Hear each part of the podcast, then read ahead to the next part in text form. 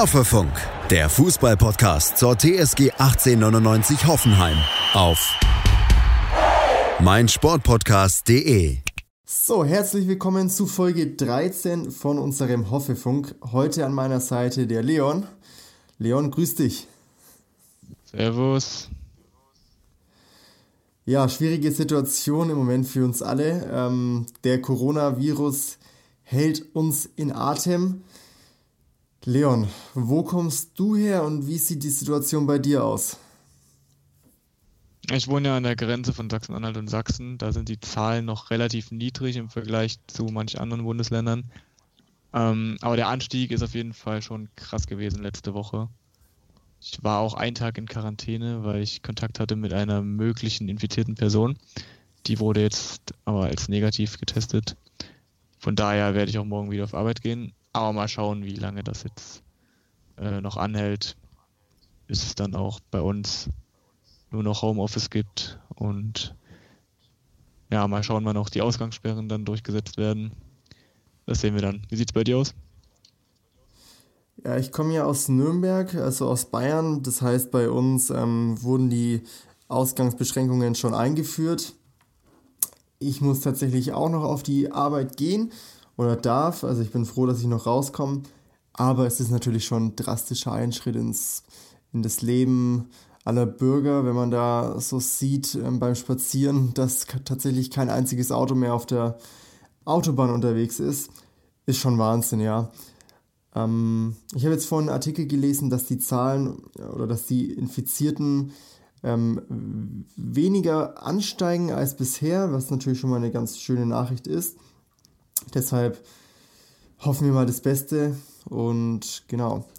Der Grund, warum wir diese Podcast-Folge jetzt aufzeichnen, ist auch der, dass wir in diesen Zeiten trotzdem noch unseren Humor beibehalten wollen und nicht komplett auf Fußball verzichten wollen. Daher haben wir uns überlegt, ja, mal einfach so ein Szenario mit euch zusammen durchzuspielen, wie denn das Heimspiel gegen Hertha BSC am letzten Spieltag ausgesehen haben könnte. Wir haben uns da ein paar lustige Sachen einfallen lassen. Also war auf jeden Fall ein spektakuläres Spiel. Wenn es euch interessiert, wie es ausgegangen ist, dann bleibt auf jeden Fall dran.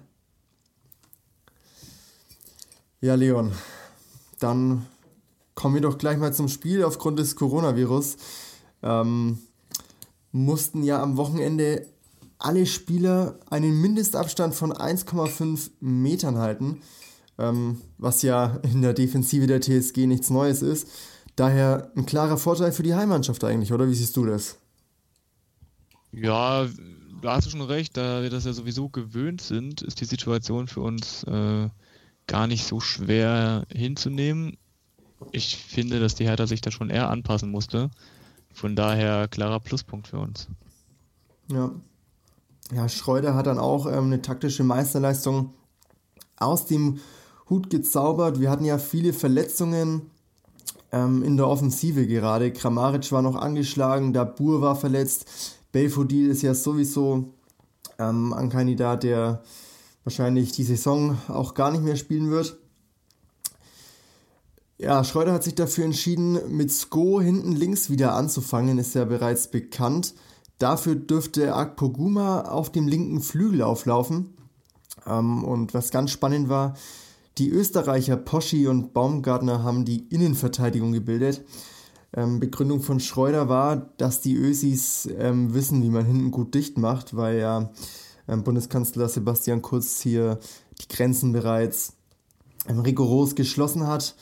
Also war dieser Bundeskanzler für Schreuder scheinbar ein Vorbild.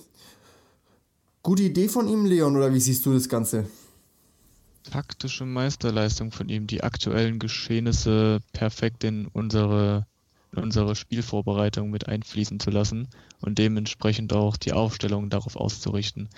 Wir haben ja gesehen, es hat dafür, dass äh, weder, nein halt, Bauschi ist ja Innenverteidiger, ähm, aber es hat ja auch relativ gut funktioniert, wenn man davon ausgeht, dass Baum ja eigentlich Offensivspieler ist und es im Endeffekt dann doch gar nicht so viel Gegentore waren, die zugelassen wurden. Aber darauf kommen wir ja jetzt nochmal später zurück. Genau.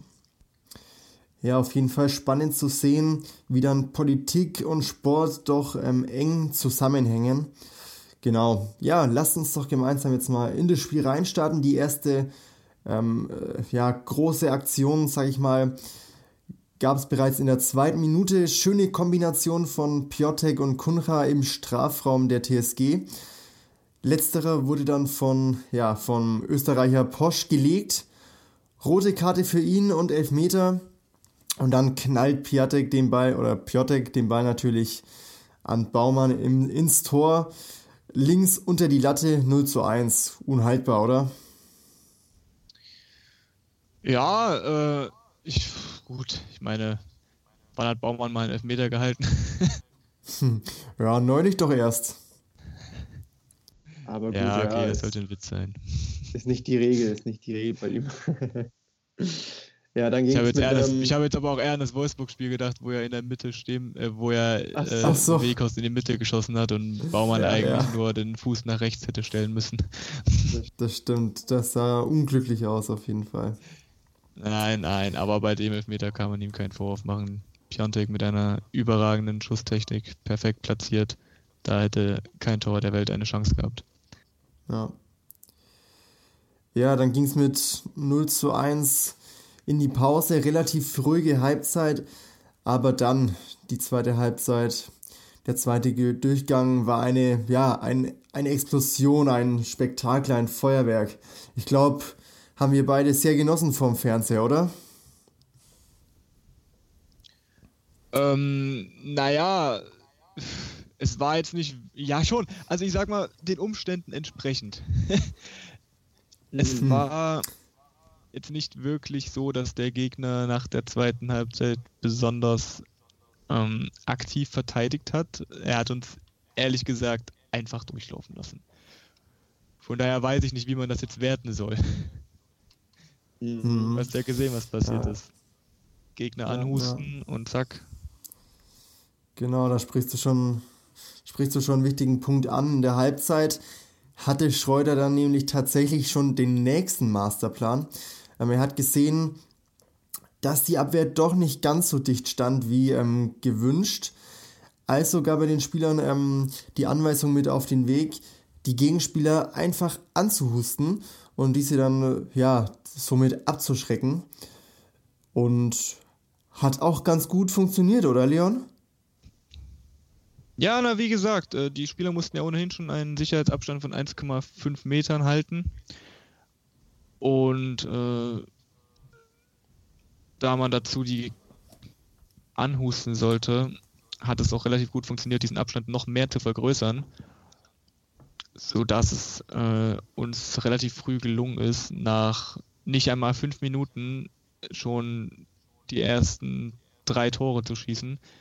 Da war ein schöner Doppelback von Akpoguma dabei und ein Freistoß von Robert Sko aus knapp 45 Metern, bei dem sich Thomas Kraft im Tor nicht mal wirklich getraut hat, sich noch ins Tor zu stellen, wenn man sich die überragende Schusstechnik von Sko anschaut. Ist natürlich absolut verständlich, ich meine, ich hätte mich wahrscheinlich auch nicht getraut, ins Tor zu gehen, wenn ich wüsste, was auf mich zukommt. Und wenn man noch bedenkt, dass der Ball von Sko sich vorher mit den Händen zurechtgelegt wurde, in die er vorher auch reingehustet hat, wüsste ich nicht, ob ich äh, einen derartig verkeimten Ball es gewagt hätte, irgendwie ähm, trotz der Handschuhe meine Hände zu versuchen, irgendwie den Ball zu berühren. Ja, was natürlich auch noch dann das Highlight, das gründende Highlight war dieses Freistoßes. Ähm, ich weiß nicht, ob es die Coronaviren waren, die da am Ball gehaftet sind oder einfach, ja, die, die Geschwindigkeit, die, die Power, die da, dahinter gesteckt ist. Auf jeden Fall hat Skoja den Ball durchs Tornetz durchbefördert, befördert, dass das Netz gerissen ist. Also ich glaube, das hat man auch noch nicht gesehen in der über 50-jährigen Bundesliga-Historie, also auf jeden Fall Wahnsinn. Und nochmal auf, um auf, noch, um nochmal auf Akpoguma zu sprechen zu kommen, ähm, den Guten hatte Schreuder ja schon mal in der Offensive spielen lassen, allerdings äh, weniger erfolgreich. Jetzt entwickelt das sich ja richtig zu einem Goalgetter. Hättest du das erwartet? Äh, also ich hätte es auf jeden Fall nicht erwartet. aber man hat ja schon gemerkt ähm, gegen Paderborn, dass er sich versucht hat, Räume zu erarbeiten und es möglicherweise auch für ihn dort eine Zukunft geben kann. Es gibt ja auch durchaus Spieler, bei denen es andersrum ist, andersrum ist, die vorher als Stürmer gestartet sind und dann als Außenverteidiger eine starke Karriere hinlegten. Ja, wer weiß, bei ihm ist es eventuell genau andersrum. Hm. Also, 49. Spielminute, 3 zu 1 für die TSG, Spiel gedreht und dann tritt schon wieder Akpoguma in Szene. 4 zu 1 durch eine schöne Kombination also der Junge hat sich ähm, wirklich ins Rampenlicht gespielt. Ja, dann mussten wir neun Minuten warten bis zum nächsten Torerfolg. Und ja, also das war ja auch wieder so ein Ding. Damit hätte ja keiner gerechnet. 5 zu 1. Ähm, Baumann legt sich den Ball zum Abschlag bereit, der dann auch direkt im Kasten von Thomas Kraft äh, landet. Aber bei dem war ja schon länger bekannt, dass er keinen Mehrwert mehr liefert. Also ist ja eh fraglich, warum der überhaupt noch im Kasten steht, ne? Ich glaube, er stand nur im Kasten, weil Jürgen Klinsmann im Stadion war und er ihm vom Gegenteil überzeugen wollte. Aber man Auf muss ja doch fairerweise sagen, da Baumann den Ball ebenfalls mit seinen Händen Richtung Kraft geworfen hat, Hey, Malte Asmus von meinsportpodcast.de hier. Ab März geht's weiter mit unseren 100 Fußballlegenden. Staffel 4 bereits. Freut euch auf Zlatan Ibrahimovic, Michel Platini, Cesar Luis Minotti, Paolo Maldini, um nur mal vier zu nennen. Und bis wir mit der vierten Staffel kommen, hört doch einfach noch mal rein in die bisherigen drei Staffeln. Ronaldinho, Sepp Meyer, Gary Lineker, Lothar Matthäus und viele weitere warten da auf euch. 100 Fußballlegenden. Jetzt. Überall, wo es Podcasts gibt. Ja, Nuri hatte dann ähm, auch eine ganz gute Idee und hat Ibisevic und Kalu aufs Feld geschickt. Allerdings bewaffnet mit Desinfektionsmittel und FFP3-Masken. Ähm, was dann natürlich wiederum auch ein Geniestreich von Nuri war.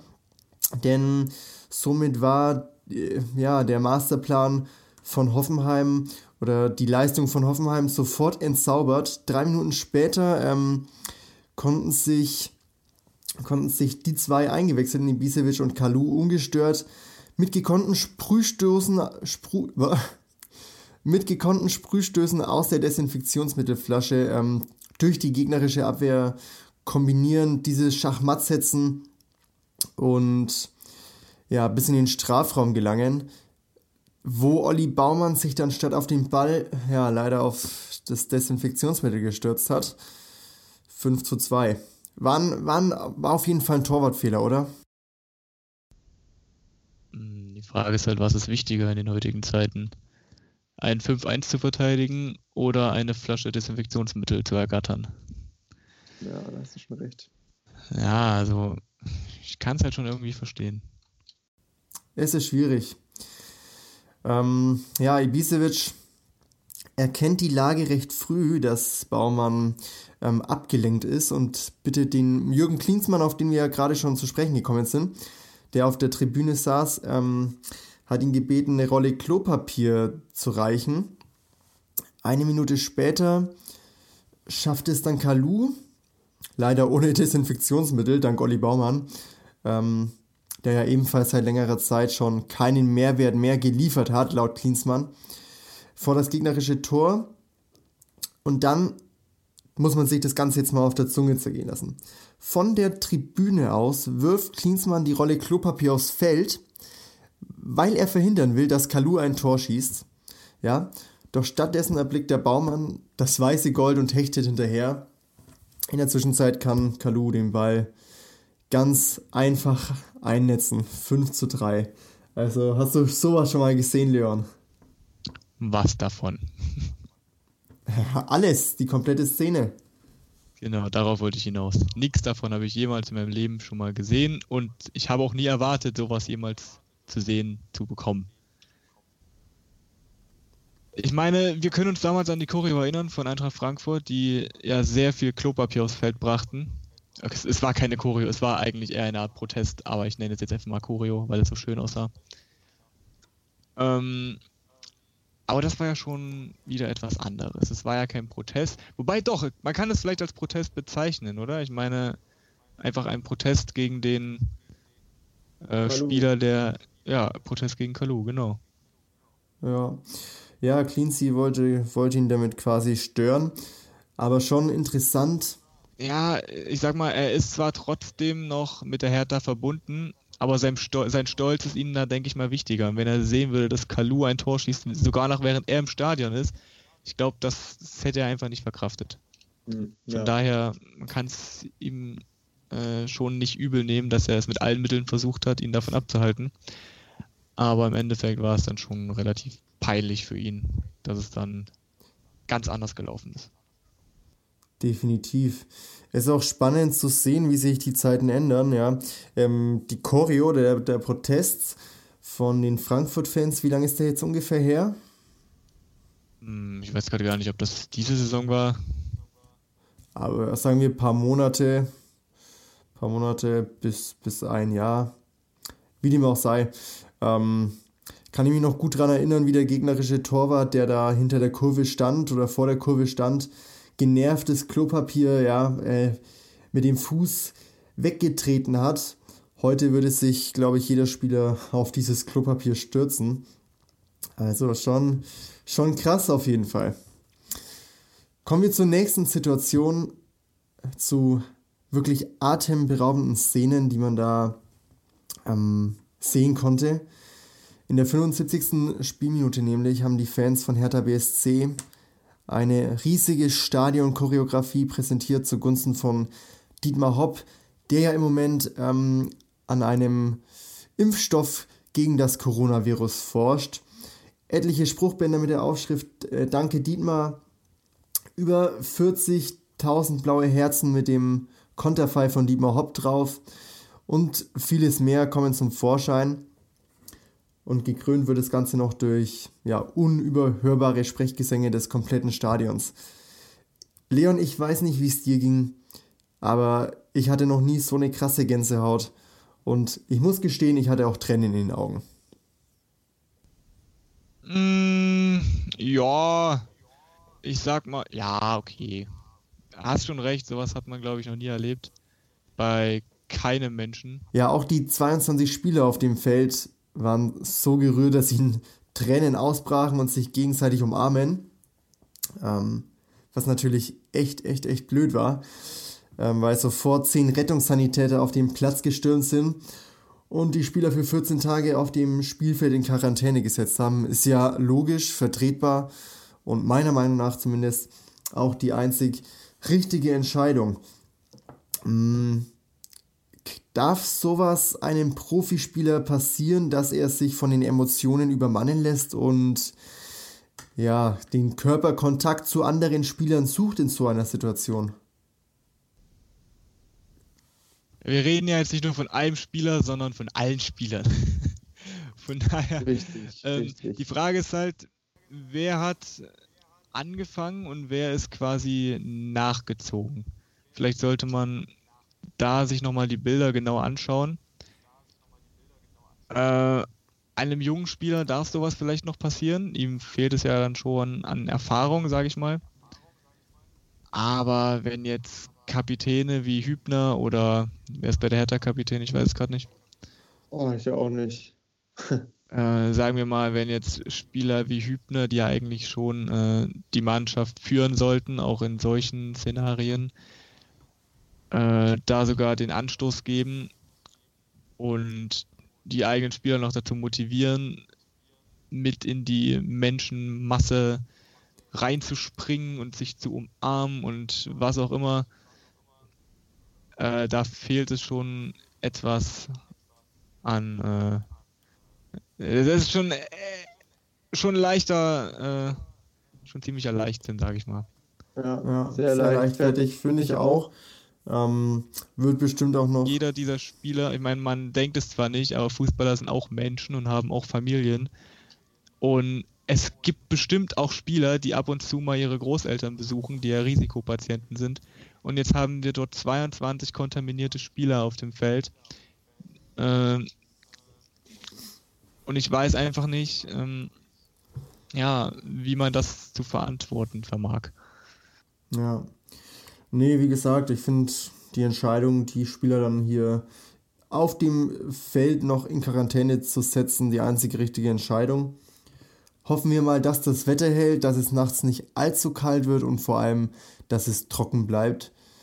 Ähm, genau. Ja, die Profis haben sich dann aufgrund dieser Umstände solidarisch gezeigt und die Gäste aus Berlin noch zur Entschädigung, sage ich mal, ja, das 5 zu 4 und das 5 zu 5 erzielen lassen.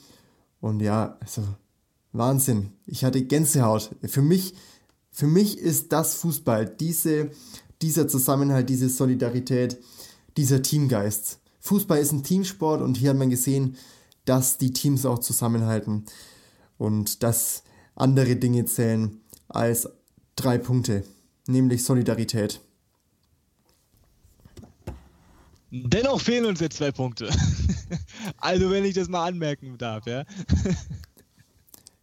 ja, aber Leon, so darfst du nicht denken, so darfst du nicht denken, ne? Ist egal, ob man dann in die Champions League kommt oder, oder nicht. Das ist, das ist völlig egal. Ach, Quatsch. Das sowieso nicht. Nee, also hast ja schon recht, in solchen Zeiten sind drei Punkte wahrscheinlich das am wenigsten Wichtige auf der Welt. Hauptsache, wir haben mal ein sehr spektakuläres Spiel gesehen, was es unter Alfred schon lange nicht mehr zu sehen gab. Ja, nach langer Zeit mal wieder, das stimmt. Ja. Ähm, jetzt haben wir schon mehrere Geschichten, äh, mehrere, ja doch mehrere Geschichten geschrieben diese Saison. Neben dem Bayern-Spiel, wo die Spieler einfach aufgehört haben zu spielen. Jetzt dieses Spiel, was nochmal äh, mehr wiegen dürfte in der Zukunft, würde ich mal sagen äh, es sind ja auch eigentlich teilweise schöne Dinge, die dort passieren und nicht Dinge, die durch Hassplakate ausgelöst werden. Ähm, ja. ja. von daher. Ich werde mir auf jeden Fall die ja, Zusammenfassung nochmal angucken. Und irgendwann in 30 Jahren schauen wir auf dieses Spiel zurück. Und ja, haben oder verbinden gute Erinnerungen damit. Hoffentlich, genau. Weil sie dann noch leben und nicht alle am Coronavirus äh, vor den Schöpfer getreten sind. Oh oh, hoffen wir mal nicht. Ja, Leon, vielen Dank für die ähm, hoffentlich humorreiche Folge. Trotz allem auch nochmal von uns äh, der Hinweis. Liebe Leute, bitte unterschätzt die Situation nicht bleibt am besten zu Hause, wenn möglich. Vermeidet soziale Kontakte und dann können wir das Ding hoffentlich wieder schaukeln. Wascht euch ausreichend die Hände, achtet auf Hygiene, haltet Abstand und in diesem Sinne bleibt gesund, damit wir auch, damit wir uns auch in den nächsten Folgen vom Hoffefunk noch hören werden. Und wir hoffen, wir konnten euch das eine oder andere Mal in dieser Folge ein kleines Lächeln ins Gesicht zaubern in dieser doch nicht allzu erfreulichen Zeit. Leon, danke fürs Dabeisein und wir hören uns demnächst. Natürlich, immer wieder gerne. Macht's gut, Leute. Haut rein. Bleibt gesund.